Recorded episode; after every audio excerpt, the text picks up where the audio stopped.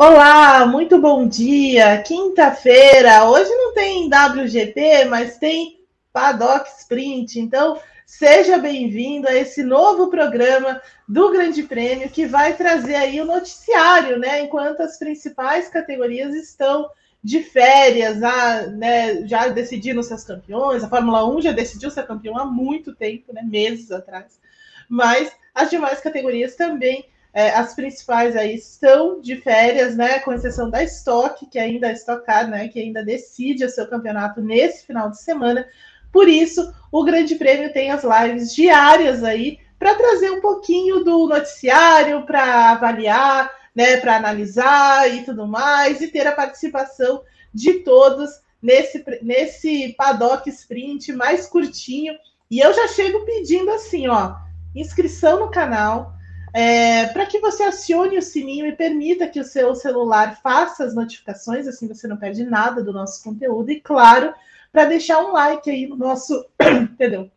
No nosso Paddock Sprint, porque é, a gente precisa espalhar a palavra e esse programa belíssimo por toda, é, por toda essa rede chamada YouTube. E comigo hoje tenho é, Bernardo Castro aqui e vamos falar de Toto Wolff, viu, Bernardo? Porque assim, o chefão da Mercedes, ele foi grande, um dos grandes personagens na última semana por conta daquela malfadada investigação da FIA, ele e a Suzy, a esposa dele, foram é, os alvos aí dessa investigação sobre conflitos de interesse. Mas hoje vamos falar mais do Toto Wolff, porque, a, porque ele deu uma, uma entrevista das mais interessantes falando sobre o momento da Mercedes, sobre como ele se vê como chefe da Mercedes e o que fazer para sair do buraco, né? Para essa equipe sair do buraco. Se é que é, vai conseguir sair tão rapidamente do buraco, e se ele é o cara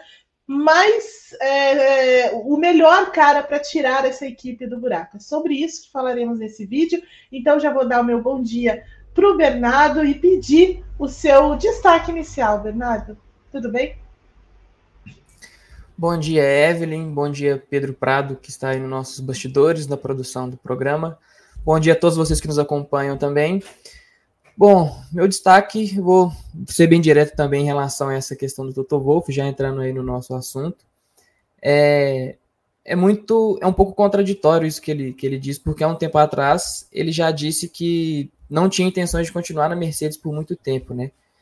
Então, eu acho que é, era uma fase totalmente diferente também. Era um tempo que a Mercedes estava dominando a Fórmula 1, meio que ele não tinha tantos desafios para ele. Então, pode ser que ele tivesse caído numa monotonia ali naquela época e realmente quisesse, de fato, é, passar um pouco mais de tempo com a família dele. Mas agora, talvez ele tenha encontrado uma motivação, algum uh, algum ponto ali para poder se provar, para poder tentar para poder tentar entrar ali entre os grandes nomes de chefe de equipe da Fórmula 1, porque agora de fato ele tem uma crise ali para poder gerir dentro da Mercedes, né? Ele chegou por, lá em 2013 e a equipe já estava mais ou menos ali reestruturada do que vinha sendo o comando do Ross Brown e a equipe já foi segundo lugar no, logo no primeiro ano que ele estava, depois chegaram os motores híbridos, que foi quando a Mercedes realmente se destacou, então é, ele tinha pouco tempo de casa, então não tinha de fato ali uh, um DNA muito forte do Toto, assim, por se dizer, dentro da Mercedes. Tanto que tem muita gente que ainda questiona hoje em dia, fala que é, a Mercedes só abriu aquele domínio todo porque tinha ali uma certa vantagem em relação aos motores ou coisas do tipo. É, então eu acho que agora ele achou alguma coisa para poder dar um gás a mais para ele ali dentro da Fórmula 1. É, isso também somado ao fato de que ele não conseguiu encontrar um substituto, né? Porque ele passou esse tempo todo procurando alguém, falava que só ia sair quando achasse esse nome certo, esse nome ideal. Fez algumas tentativas ali até em 2023, quando ele não estava no GP do Japão e do Qatar, e que a, a, Mercedes acabou sendo aquele desastre completo.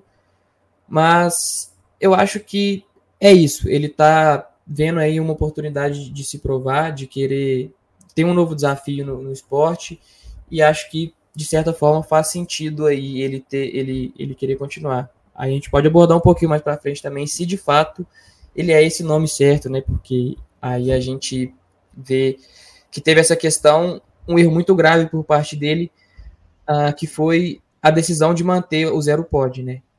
Talvez tenha Verdade.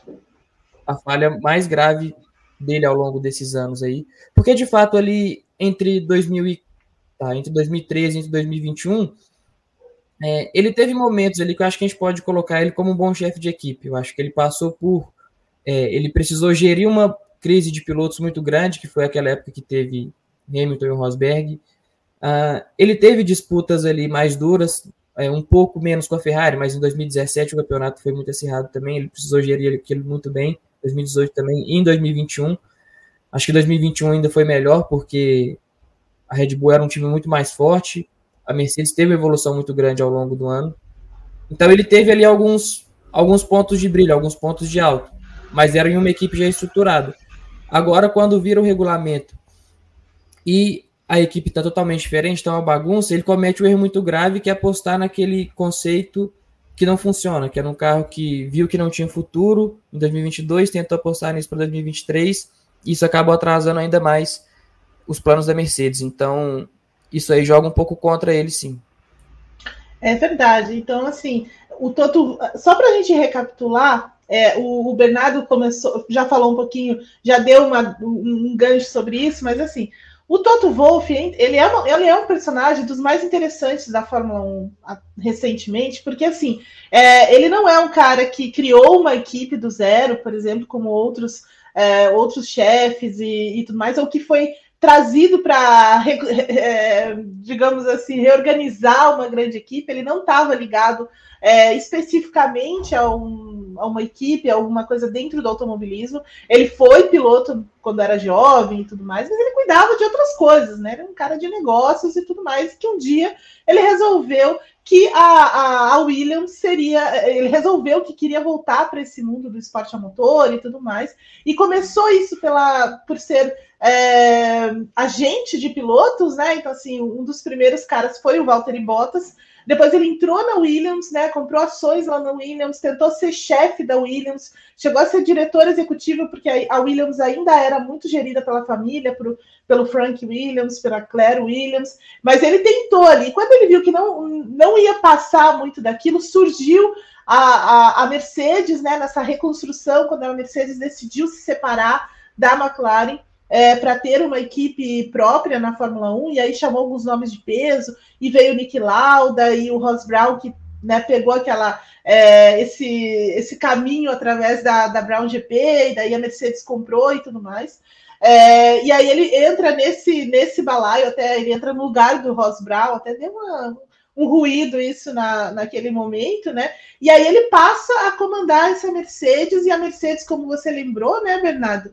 Ela é, pegou essa, essa mudança do regulamento da, da, da era híbrida, porque ela, eles já tinham essa informação, né? Já, esse regulamento já, já tinha sido aprovado e tudo mais, e eles apostaram muito nesse, nesse regulamento, porque a Mercedes era uma grande fabricante, né? Era, era, uma, era uma fábrica muito sólida, obviamente, mas assim, eles já trabalhavam com muita competência dentro dos motores da Fórmula 1, e ele pegou, é, e, e, eles pegaram essa, essa mudança como, como a Red Bull fez agora, né? Interpretaram muito bem, é, colocaram um motor é, muito eficiente, muito melhor que, a, que as demais, né? entenderam muito bem aquele motor e, e foi embora. E aí contra, né, o Nick Lauda fez todo aquela, aquele arranjo para trazer, para contratar mesmo, para convencer o Hamilton, que estava de saco cheio já da, da, da McLaren, para vir para a Mercedes e deu tudo certo. E aí o Toto assume a equipe nesse comecinho, mas também num comecinho muito bom, né? Em que eles acertaram tudo praticamente.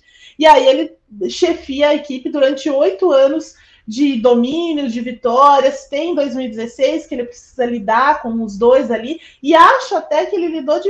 Eu, eu não, eu, assim, muita gente fala sobre isso, né? Mas eu não acho que ele tenha sido tão eficiente na liderança de Rosberg e Hamilton, sabe? Eu acho que ele deixou demais a coisa pegar, tanto que eles tiveram acidentes, né, batidas entre eles e tudo mais. Isso foi legal, mas do ponto de vista da equipe, acho que faltou um pouquinho de, de comando. Acho que os dois é, montaram, como a gente diz, em cima dele durante aquela, aquela temporada. Depois o Rosberg saiu, aí a coisa ficou mais fácil, né? Só com o Hamilton lá e tudo mais. E aí foi para frente. É, mas eles conseguiram vencer, né? Eles conseguiram vencer todos esses campeonatos. Mas no momento em que eles tiveram de novo um grande desafio, a coisa quase desandou, né? Então, assim, ali em 2021 foi, foi um teste grande, porque a Mercedes, embora tenha conseguido entregar um carro competitivo, embora tenha conseguido fazer as coisas, por exemplo, é, muito, obviamente, na, na, na experiência do Hamilton, eu acho que ainda faltou um pouco de de, de reclamação, digamos assim, de força do Toto Wolff ali para encarar a, a, Red Bull, sabe? Aquela coisa do não, não, não, Mike lá no, no, em Abu Dhabi, ela tinha que ter sido feita em todas as corridas como a, como a Red Bull fez, né? Então, assim, eu acho que ali faltou um pouquinho de você é, brigar um pouco mais, sabe? Como assim, sabe? E aí eu lembro de outros chefes de equipe que talvez tivessem é, não sei se você vai concordar comigo, mas assim, que tivessem um comportamento diferente. É por isso que, às vezes, eu, eu fico pensando sobre isso, se o Toto realmente é o cara, porque eu acho que ele tem uns altos e baixos muito interessantes e o emocional dele acaba muitas vezes atrapalhando as coisas. Acho que ele é muito emocional em alguns momentos e isso atrapalha. Então, por exemplo, é, para mim, o maior chefe de equipe que já, já existiu na Fórmula 1 foi o Jean Todt. Eu acho o Jean Todt à frente daquela, daquela Ferrari com Schumacher e tudo, e, e as decisões que eles tomaram, né, controversas, e, e, ele sempre foi muito crítico com relação a isso, sempre bateu muito de frente, com, né, sempre, digamos assim, é, aceitou os seus, os seus BOs, né, é, sempre foi muito importante. Então, assim, para mim, ele é o maior chefe de equipe e ele nunca deixou a emoção tomar conta. Eu acho que esse é o único, a única coisa que a gente pode falar, assim, maior sobre o Toto Wolff é, na liderança é ser emocional, né? É, como é que você vê isso? Essa, essa mudança, né? essa, essa transição de, uma, de um período muito vitorioso, em que, principalmente ali antes de 2021, depois entre 2017 e, e, até ali 2021 mesmo, mas assim que foi um pouco mais complicado, e esse período em que a, em que a Mercedes está tá realmente problemática. Você acha que falta um pouquinho é, de ser um, assim, de ser mais frio, de ser mais calculista, é, digamos assim, ser um pouco mais jantode? Ou quem você compara, por exemplo, com esse Toto Wolff? Sim. É, você citou bem 2021, aí é, realmente tiveram alguns pontos muito fortes que eu achei que, que agora me veio a cabeça aqui, que o Toto Wolff realmente deveria ter brigado Assim, não é que ele deveria ter brigado mais, ele deveria ter brigado muito mais. Algumas coisas que ele, deixa, que ele deixou passar batido, passar em branco, que é praticamente inadmissível, assim, para um chefe de equipe que naquela situação saiu prejudicado. E, assim, eu acho que ele não comprou, eu vou citar depois os pontos que, que foram, mas eu acho que ele não comprou essa briga muito naquela tentativa de mostrar assim, ah, nós somos a Mercedes, a gente ganhou sete seguidos, a gente não precisa ir para o tapetão para poder é, para poder ganhar alguma coisa, que não que eu não acho que nessas ocasiões teria sido tapetão, acho que só teria é, realmente buscado ali uma justiça, podemos dizer assim. Mas o break test na Arábia Saudita em 2021 é incompreensível a Mercedes não ter ido atrás é, de alguma coisa, de alguma punição mais severa para o Verstappen, coisa do tipo, porque deveria ter sido uma desclassificação e só 10 segundos ali que não interferia em nada no resultado da corrida, acho que ficou muito barato. E Talvez ali um, um pouco menos, menos grave, mas é, em relação à corrida da Bélgica, que também é pouco lembrada, né, que praticamente não teve, praticamente não, né, não teve corrida. É, Verstappen levou mais uma vitória ali, querendo ou não, que para Abu Dhabi refletiu em alguma coisa, porque se os dois empatassem, Verstappen também teria uma vitória a mais, fora que ele somou uma, alguns pontos a mais do que o Hamilton ali. Então eu acho que desses dois pontos, talvez caberia ali um lado mais político dele, mais um pulso mais firme para poder, porque ali eu acho que era um pouco mais de, de, direito da Mercedes também, ela poderia recorrer a essas, esses dois casos e ela deixou passar. Isso sem contar também é, o, que, o que aconteceu em Abu Dhabi, né? Que todo mundo já sabe, aquela questão do safety car, enfim. Então eu acho que, que falta faltou um pouco disso nele. Eu acho que ele quis provar muito que a equipe não precisava disso, não, é, não precisava recorrer aos bastidores, podia se contentar só na pista, e acabou é, acontecendo o que a gente viu. Ah, é, você, qual foi a sua segunda pergunta, perdão? É, se algum outro chefe... É, se, se, tem algum paralelo que a gente possa fazer na história entre outros chefes que se pareça com o Toto Wolff, que tenha vivido uma situação mais ou menos parecida com a dele nesse momento, que dá para a gente ou, ou, usar como exemplo, alguma coisa nesse sentido. Uhum. Olha, puxando é, algumas situações, até questão de conflito interno, que, que tiveram alguns, uh, que foi uma equipe grande, foi uma equipe dominante, assim, que eu consigo lembrar foi o Ron Dennis. Eu acho que, assim, tem algumas diferenças, é claro, entre uma gestão e outra. O Ron Dennis até soube uh, viver momentos diferentes na McLaren, quando ela teve momentos de alta, por baixo, depois voltar a ganhar de novo, tanto com Hackney quanto com, com Hamilton. Mas em questão de uh, saber gerenciar essa questão da briga dos pilotos, eu acho que também faltou um, um pouco aí pela parte do Dennis, aquele período ali da McLaren entre Senna e Prost, que era assim, é, é praticamente impossível você conseguir lidar com dois não. pilotos desse calibre, né? Não. Então, não querendo colocar o, o Rosberg no mesmo, no mesmo patamar, mas quando você tem um piloto mais competitivo, que tem um pouco mais de gana ali, é difícil você realmente gerir isso daí. E é, eu acho que nesse ponto o Ron Dennis foi um pouco falho também, foi muito parecido com, com o Toto Wolff. É, os pilotos se aproveitaram disso, como você bem citou, montaram em cima dele também ali por um certo tempo. E eu acho que nessa, nessa questão, nesse ponto aí, os dois se assemelham bastante.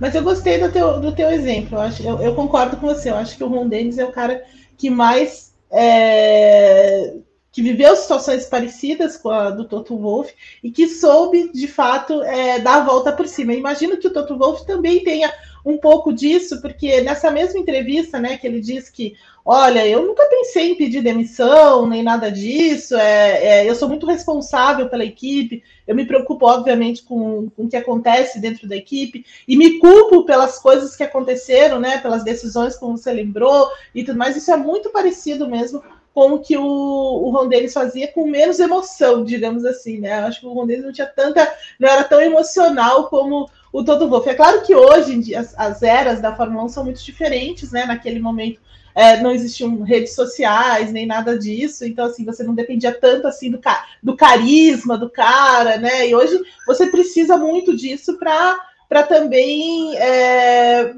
poder trabalhar com esse engajamento, e, e o Toto Wolff é muito carismático, de fato, ele tem isso. É, eu já tive a oportunidade de entrevistá-lo é, e ele é muito é muito divertido também falar com ele. E durante boa parte da, da, da do período em que ele esteve como o chefe da, da, maior equipe da Fórmula 1, né, que estava dominando, é, era muito mais tranquilo falar com ele, respondia tudo, essa questão Hamilton, Rosberg e, e, e, tudo mais era mais, é, era mais aberto. Hoje ele é um pouco diferente desse Toto Wolff de, desses anos de, de domínio, obviamente, porque as coisas são mais difíceis, né? Na Mercedes, as coisas estão mais complicadas. É, você lidar com, com essas derrotas, com esse fracasso é muito mais é, difícil. E esse ano, especialmente, é, a gente pode dizer que o, o Toto Wolff falhou em alguns momentos, assim, ou teve uma postura um pouco é, diferente desses grandes chefes, né? Então, assim, apesar de brigar pela equipe dele e tudo mais, teve um rancinho, né, durante o ano, teve uma vingancinha aqui e ali contra a Ferrari, por exemplo, né, quando ele não, é, foi, foi contra a, a, a questão lá em, em, Las Vegas, né, e algumas outras, algumas outras posturas, assim, é, que não, não, não condizem com esse, com esse Toto Wolff. Então, assim, até aflora um pouco essa questão de você não estar nos holofotes, né, que é difícil de de lidar com quando você ganha tanto, tanto assim. Mas é, como que você. O que, que você projeta para a Mercedes diante dessa liderança e dessa experiência da, da, do Toto Wolff? Assim, a gente, ele vai conseguir, digamos, repetir, reproduzir aquilo que, que Ron Dennis é, fez um dia? É, o bom para a situação do Toto Wolff é que, é claro, além dele ser chefe, ele ser acionista ali, eu acho que ele tem muita moral dentro da, da equipe. Eu acho que ele tem um respeito ali muito bom. Eu acho que, por mais que a fase seja difícil, seja um momento complicado, é, ele meio que tem a equipe ali próxima dele e o principal de todos, que é o Hamilton, que é praticamente a imagem da Mercedes, também apoia ele 100%. Então, tá com ele ali os problemas, já falou da, da boa relação que eles têm, que se que ele toparia, no passado ele falou que toparia sair da Mercedes caso todo tivesse com ele um projeto, coisas desse tipo. Então, eu acho que o primeiro ponto que ele precisa, que talvez seja o mais importante de todos, é esse. Ele precisa ter uma equipe que acredita, que confia nele, que vai trabalhar com ele, que vai é, aceitar as decisões que ele toma. Agora, resta saber quais são as decisões que ele vai tomar com isso, né? Porque não adianta ter todo esse apoio e fazer como fez no ano passado, não escutar a experiência do Hamilton para poder desenvolver o carro, ou continuar desenvolvendo um carro que já viu que era fracassado, que não, que não tinha muita projeção para o futuro, igual foi o carro de 2022 com zero pod. Então, é, vai ser um, um, processo que vai levar tempo, igual assim também como foi com, com Ron Dennis, depois que saiu daquele período de domínio, foi voltar ali a ganhar título só em 98, então teve alguns anos ali de, de seca também. Então, é, vai ser um trabalho que vai, vai levar tempo. Talvez ele consiga reconstruir, é, fazer a base para Mercedes se reconstruir, mas talvez ele não pegue esse período uh, de vitórias, esse período laureado. Até porque ele também já não está querendo, pelo menos ao que ele dizia antigamente, né? Não estava querendo passar mais tanto tempo com a Fórmula 1. Mas eu acho que é isso. Ele, ele precisa pegar essas informações que ele tem primeiro juntar uma equipe ali que consiga entender melhor o carro, acho que isso vai, vai demandar muito, porque esse regulamento não tem sido muito fácil para eles de compreender. É, a gente vê as declarações da Mercedes, a gente não consegue confiar, a gente não consegue acreditar no que eles dizem, porque no fim de semana uma atualização é muito boa, é o melhor fim de semana que o Hamilton já teve, o carro está muito bem alinhado, dá, dá para sonhar com coisa maior, e não é nem que passa, sei lá, duas, três corridas e o carro está totalmente diferente. É já na corrida seguinte. Ou no dia seguinte, né? De um treino para uma corrida, como a gente viu que Interlagos, coisas do tipo. Então, e, e até me, me, isso me preocupa entre muitas aspas, né? Porque não indiferente a Mercedes ganhar ou perder para mim, mas é, pela questão de deles estarem mudando o carro no ano que vem, fazer um conceito totalmente novo e fazer esse conceito totalmente novo baseado em praticamente nada, né? Porque se você não entende o, o que estava dando de errado no carro de agora, a chance de você vir com um carro totalmente novo que vai ser pior ainda, para mim é muito grande. Eu, eu pelo menos vejo dessa forma. Então, é talvez, talvez fosse mais interessante é, seguir mais ou menos a mesma linha de projeto, aí não sei, aí vai, vai deles, né? A gente não, não consegue entender o que, que, o que, que se passa ali dentro da Mercedes. Mas, e aí, se ele vem com um conceito totalmente novo em 2024, que o carro de fato não engrena, não vai, e é até pior do que a gente viu esse ano, e a gente viu ainda que a, a Ferrari e a McLaren terminaram o ano em alta, é, aí de fato é, a posição do Toto vai começar a ser mais questionada. Porque a maioria desses chefes de equipe chegam na, na equipe que está em baixa, tem um momento ali de alta, ele consegue ajustar a casa, a equipe se torna boa, depois tem momentos de baixa e eventualmente volta a ser grande de novo ou coisas desse tipo. O Toto meio que fez o caminho contrário, ele já pegou a equipe bem estruturada e ela começou a cair, e agora o que falta para ele é isso, é esse processo de reestruturação que o que a gente viu em 2022 2023 ele não deu conta de fazer com excelência, com muita, muita perfeição assim. Então, acho que tudo vai depender muito do que vai acontecer em 2024. Esse novo carro que eles têm prometido, se vai ser bom de fato ou não, o que, pode, o que, pode vir assim.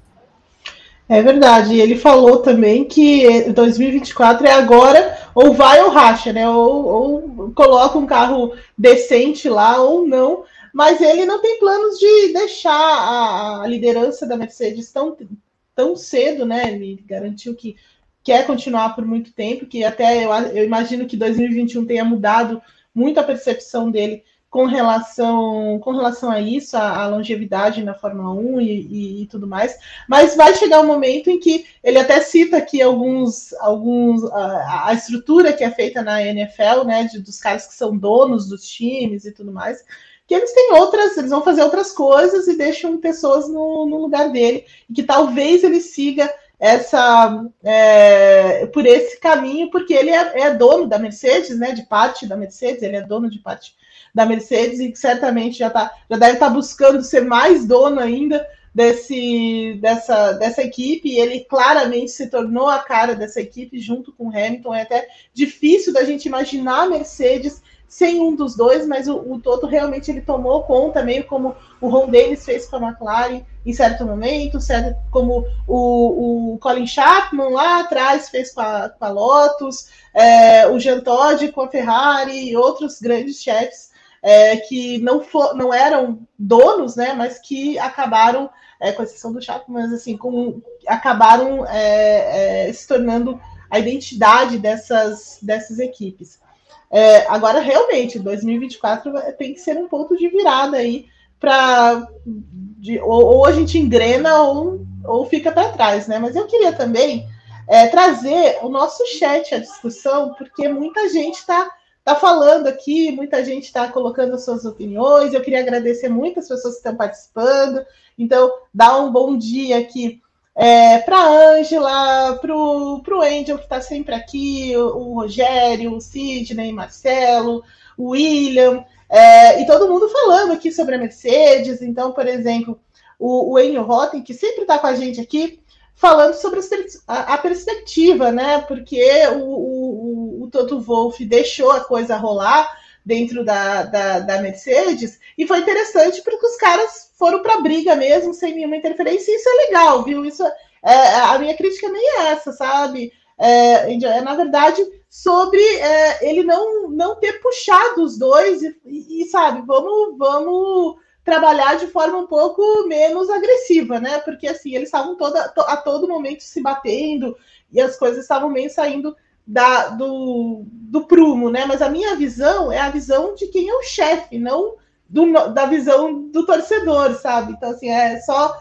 só esclarecendo isso, mas você tem razão, é sempre importante quando a gente deixa o pau comer mesmo.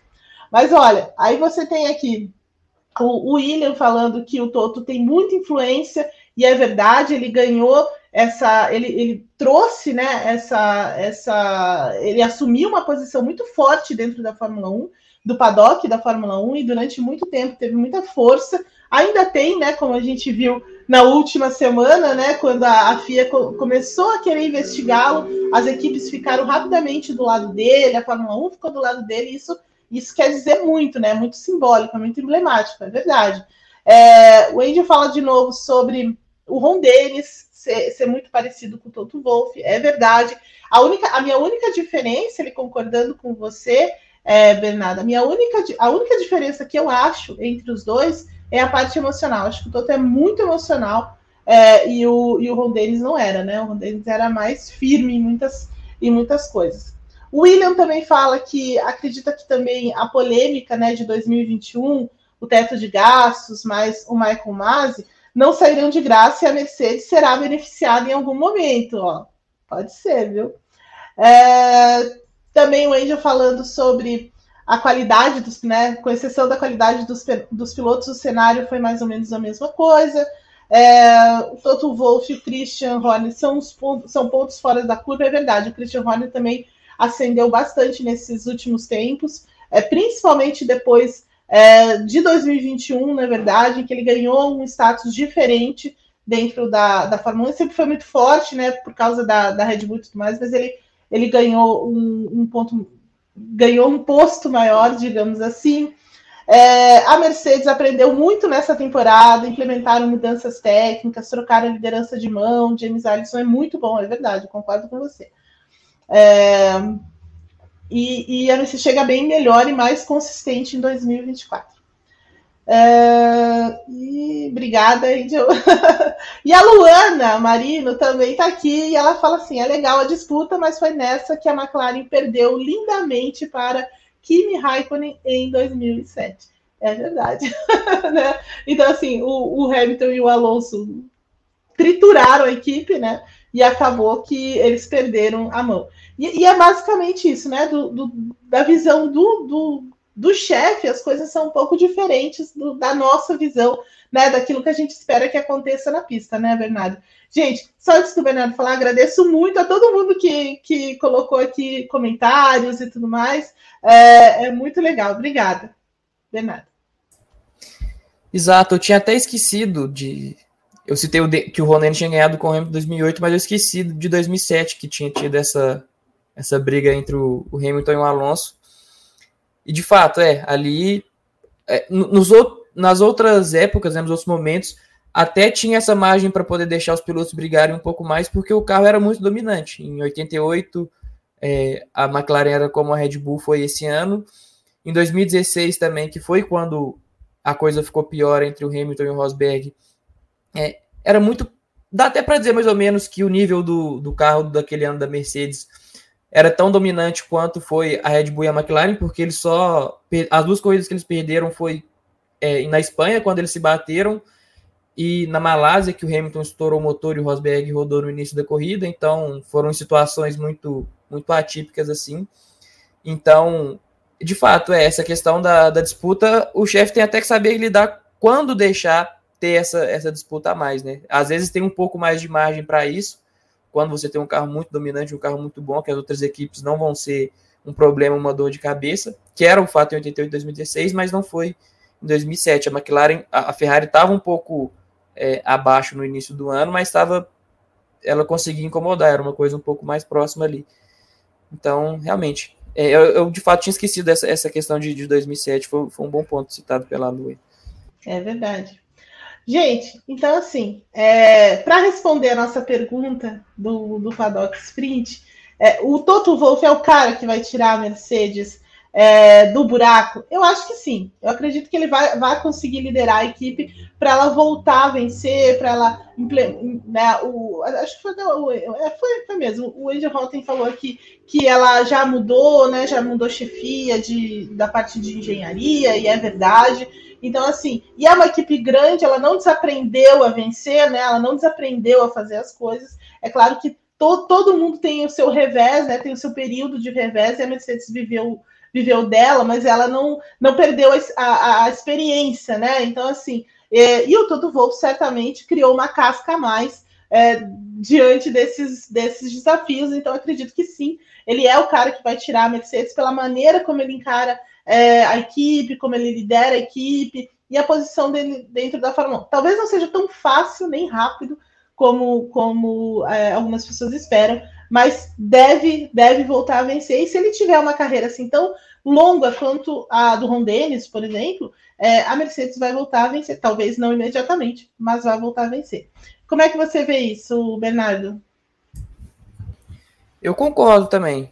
É, é fato que 2024 vai ser um divisor de águas muito grande, é, tanto para colocar ele como herói ou como vilão, mas eu também não vejo ninguém conseguindo assumir esse posto dele é, por agora, assim. Não acho que se fosse buscar chefes ou outros nomes em outras equipes, teria, ou dentro da própria Mercedes mesmo, é, não sei se, se teria alguém que saberia conduzir as coisas dele tão bem principalmente por aquela questão que eu comentei de ele ter é, muito respeito ali dentro da Mercedes, os pilotos apoiarem ele muito bem. O Russell é uma cria dele, o Hamilton é, é um é praticamente um irmão, então isso conta bastante.